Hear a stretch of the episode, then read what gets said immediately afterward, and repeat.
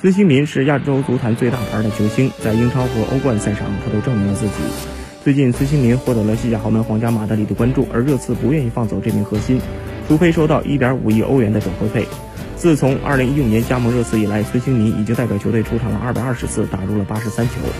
在2019到20赛季，孙兴民的贡献是32场16球，他已经是热刺的绝对大腿。